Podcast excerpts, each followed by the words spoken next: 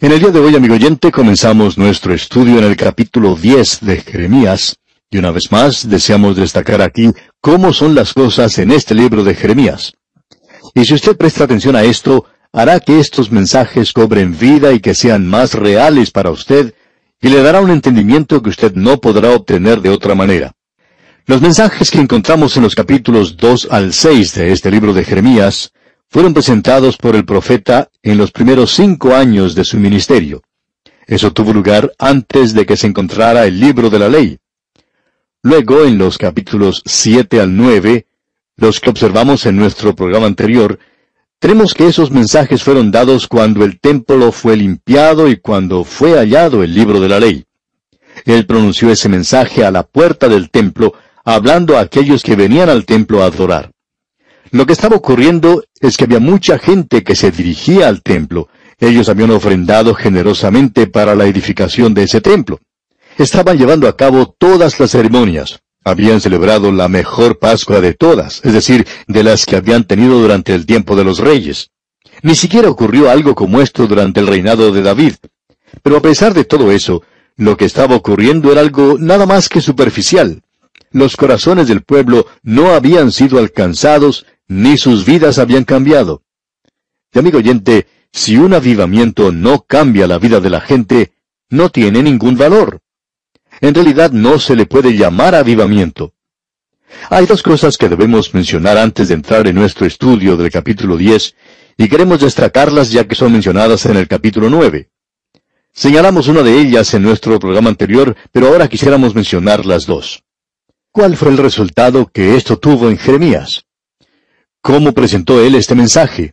¿Era él una de esas personas duras, fundamentalistas que el día de hoy gusta de criticar a los demás y dejarlos a un lado? No, él no era esa clase de persona. Escuche lo que dicen los primeros dos versículos del capítulo nueve de Jeremías. Oh, si mi cabeza se hiciese aguas y mis ojos fuentes de lágrimas, para que llore día y noche los muertos de la hija de mi pueblo. Oh, ¿quién me diese en el desierto un albergue de caminantes para que dejase a mi pueblo y de ellos me apartase? Porque todos ellos son adúlteros, congregación de prevaricadores. Ese es el resultado que el mensaje tuvo en Jeremías. Cuando él estaba a la puerta del templo dando el mensaje, sus ojos estaban llenos de lágrimas. Y esa es la razón por la cual la gente más adelante, cuando el Señor Jesucristo lloró sobre Jerusalén, y aun cuando él estaba presentando un mensaje bastante duro, él podía llorar sobre la ciudad. Y ellos decían que pensaban que él era Jeremías, ya que él también estaba llorando. El mensaje que él tenía y que él dio rompió su propio corazón, y eso es importante. Cierto hombre dijo en una ocasión en cuanto al predicador Moody, al que este hombre iba a escuchar aun cuando no era creyente, y a quien especialmente le gustaba escuchar las predicaciones en cuanto al infierno, se le preguntó por qué iba a escuchar a Moody y dijo, Él es el único hombre que conozco que tiene el derecho de predicar en cuanto al infierno, porque él tiene una verdadera preocupación y cuidado por la gente. Amigo oyente, cuando usted critica a algunas personas, ¿le ama a usted verdaderamente? ¿Está usted preocupado por esa persona? ¿Está usted preocupado en cuanto a la situación de la iglesia en el día de hoy? ¿Se preocupa usted por aquellas personas a las cuales se está señalando y en las cuales se encuentra falta? Esto llenó de dolor el corazón de Jeremías. Ahora, la segunda cosa que deseamos mencionar, aun cuando ya hemos hablado de esto en nuestro programa anterior, son dos versículos que encontramos en el capítulo nueve de Jeremías. Ellos se destacan por sí mismos, pero por cierto que debemos colocarnos en este pasaje aquí, ya que tiene una significación especial, y regresamos a ellos, ya que los versículos 23 y 24 del capítulo 9 dicen, Así dijo Jehová, no se alabe el sabio en su sabiduría, ni en su valentía se alabe el valiente, ni el rico se alabe en sus riquezas. Mas alábese en esto el que se hubiere de alabar, en entenderme y conocerme que yo soy Jehová, que hago misericordia, juicio y justicia en la tierra, porque estas cosas quiero, dice Jehová. Quisiéramos hablarle honesta y directamente también. No tenemos ninguna confianza en alguna persona que no sea salva, que se diga que puede demostrar misericordia o juicio y justicia, y no creemos que esa persona pueda hacerlo. Creemos que la historia, y opinamos que el mundo demuestra la evidencia de esto, que esto es verdadero, que es necesario conocer a Dios. Las cosas en las cuales confiamos hoy, por supuesto, son la sabiduría y la riqueza. A estas cosas podemos agregar el poder. Se habla hoy que se posee la bomba atómica y que eso hace de una nación uno de los grandes poderes mundiales. Sin embargo, amigo oyente, las personas son débiles adentro. Y eso es lo que es importante. La gente ha perdido su propósito moral. Amigo oyente, la fortaleza, el poder de una nación, no se encuentra en la inteligencia de sus hombres. Tampoco se encuentra en la fortaleza de los negocios o en el dinero. Tampoco la podemos encontrar en la inteligencia demostrada por los políticos hoy. No, amigo oyente, esta fortaleza se puede hallar en aquello que es espiritual en los valores morales, en el carácter y en el propósito. Y estas cosas no se enseñan hoy en nuestros colegios o universidades. En el día de hoy tenemos una generación que no se preocupa por estas cosas para nada. Una generación que no tiene ningún sentido del propósito moral. En realidad, nos hemos descarriado. Como Jeremías le dijo a su pueblo, hemos extraviado nuestro camino en las tenebrosas montañas. Y ahora nos encontramos yendo cuesta abajo. ¿Qué mensaje que tiene este libro para nosotros? Ahora esto no es algo muy popular hoy, de eso estamos seguros. Y tememos que al hablar de esa manera no vamos a tener muchos amigos. Pero Jeremías tampoco logró muchos amigos. Así es que nos podemos colocar al lado de él porque creemos que hoy aún existe una esperanza para un avivamiento, porque después de estas palabras vino avivamiento a esa tierra. En los capítulos 10 al 12 de Jeremías, tenemos una reforma y un avivamiento después de haberse hallado el libro de la ley. Bueno, tuvo lugar una reforma, pero no un avivamiento durante ese periodo en particular, aun cuando tenía toda la apariencia exterior. Evidentemente, cuando Josías escuchó lo que se leía en cuanto a la ley, y cuando él pudo ver cuánto se había apartado la gente de lo que Dios tenía para ellos, se sintió conmovido y fue cambiado de una manera tremenda. Lo que él hizo fue presentar un pacto a esta gente para que ellos hicieran un pacto de que iban a servir a Dios. Ahora en el capítulo 10, y continuando hasta el capítulo 11, encontramos que la gente estaba sustituyendo a Dios por alguna otra cosa. Y la gente siempre tiene sustitutos para Dios. Si usted no está adorando a Dios, al Dios vivo y verdadero hoy, entonces tiene un sustituto. No interesa quién sea usted, amigo oyente, usted tiene un Dios. Puede ser que sea usted mismo, hay muchas personas que les gusta en gran manera adorarse a sí mismas. Hay muchas personas que adoran al dinero, otros adoran la fama. Hay otras personas que venden su honor y sus vidas para poder obtener algún objetivo indigno. Hay personas que están dispuestas a ser deshonestas para hacerse ricas. Y hoy encontramos a muchas personas que tienen sustitutos para Dios. Y de eso es que nos habla Jeremías aquí. Ahora, en los primeros dos versículos del capítulo 10 leemos, Oíd la palabra que Jehová ha hablado sobre vosotros, oh casa de Israel. Así dijo Jehová, No aprendáis el camino de las naciones, ni de las señales del cielo tengáis temor, aunque las naciones las teman. En el día de hoy la gente está corriendo detrás de los signos del zodiaco.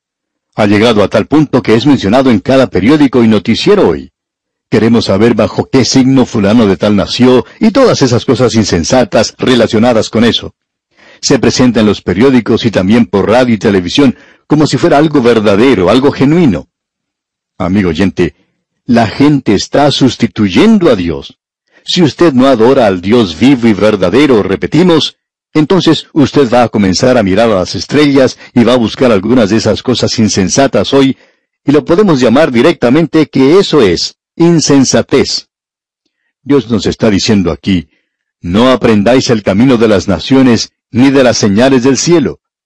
Después de todo, aquellos hombres sabios que vinieron del oriente para adorar a Jesús, ellos sabían mucho más en cuanto a las estrellas que lo que la gente hoy dice que conoce, porque hoy ellos han adoptado esas cosas que vienen de un mundo pagano y perdido. Notemos ahora lo que dicen los versículos 3 y 4 del capítulo 10 de Jeremías.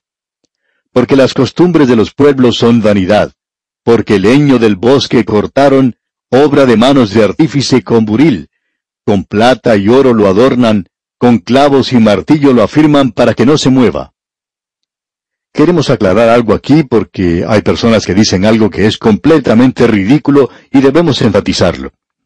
Hay muchas personas que dicen que lo que aquí tenemos es la razón por la cual uno no debería tener árboles de Navidad, porque de esto se nos está hablando en este pasaje. Bueno, para comenzar tenemos que decir que Jeremías le está hablando a su pueblo aquí en cuanto a la idolatría. Y nadie tenía un árbol de Navidad en aquellos días. Así que esto no tiene referencia alguna en realidad a los árboles de Navidad. Hace referencia así al hecho de que este hombre Jeremías está usando una ironía amarga. Él está ridiculizando la idolatría de aquel día. Él está diciendo, ustedes van al bosque, derriban un árbol, y eso que ustedes hacen, Isaías dijo que en realidad uno podía usar parte de ese árbol para hacer un fuego y calentarse y para cocinar su comida. Él decía que eso sería una forma muy buena de utilizar el árbol. Pero el inclinarse y adorar lo que uno ha creado es otra cosa. Y podemos ver lo que la gente hace aquí. Ellos cortaban el árbol, le daban cierta forma, hacían una imagen y la adornaban con oro y con plata y luego la firmaban con clavos y martillos para que no se moviera. Y ese era su Dios. Por tanto, Él les está hablando de un ídolo aquí. Y lo que Él está diciendo en realidad es que esta gente estaba adorando a un espantapájaros. Ahora, amigo oyente, si en la Navidad usted se inclina ante el árbol de Navidad, se pone de rodillas y lo adora, entonces diríamos que esto sí tiene referencia a usted. Pero nosotros no conocemos a ningún pagano incrédulo que adore a un árbol de Navidad. Los colocan, pero no los adoran. Ellos comprenden que es más o menos un adorno para la casa. Para ellos no tiene ningún otro significado. Pero lo que el profeta está hablando aquí es de la idolatría.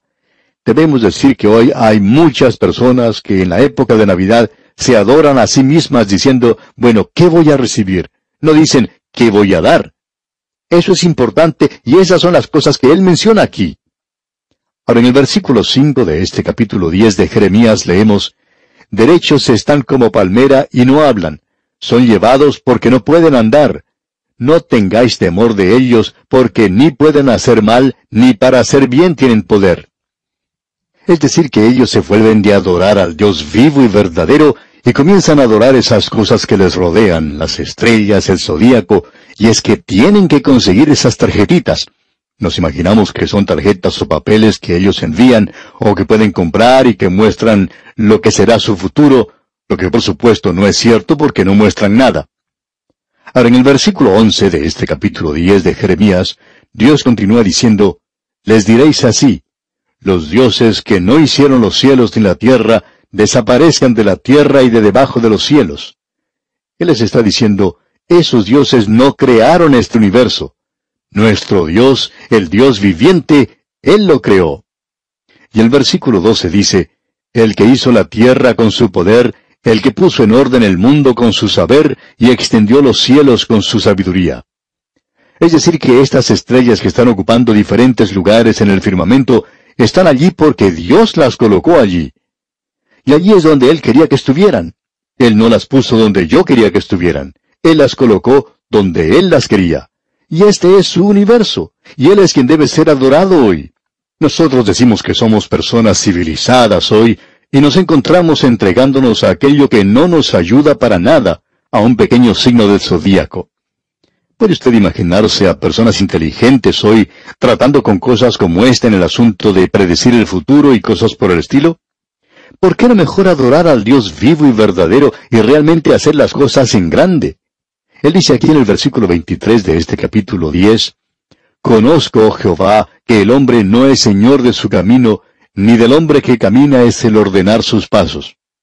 Ningún hombre, aparte de la revelación de Dios, de la palabra de Dios, puede caminar correctamente. En el momento en que usted se aparta de la palabra de Dios, ya ha entrado a un desvío del camino, es natural. Y nosotros comenzamos de esa manera. Cuando mis hijos eran pequeños, yo los sacaba a caminar. Recién estaban aprendiendo a hacerlo y les gustaba ir por todas partes. Y al salir a caminar, ellos iban por todas partes y al regresar yo estaba muy cansado. ¿Y sabe por qué? Porque a ellos les gustaba ir por todos los lugares. Si encontraban escalinatas que subir, las subían. Si llegaban a la entrada de un garaje, por allí querían ir a la calle. Cuando se llegaban a la esquina, querían ir hacia otra dirección. Ellos nunca querían ir por donde yo quería ir. Así es que al regresar a casa, uno les podía decir, ¿sabes una cosa? Eres igual que tu papá. Cuando él se aparta de la palabra de Dios, él siempre se desvía. Y así es, amigo oyente, no es del hombre el ordenar sus pasos.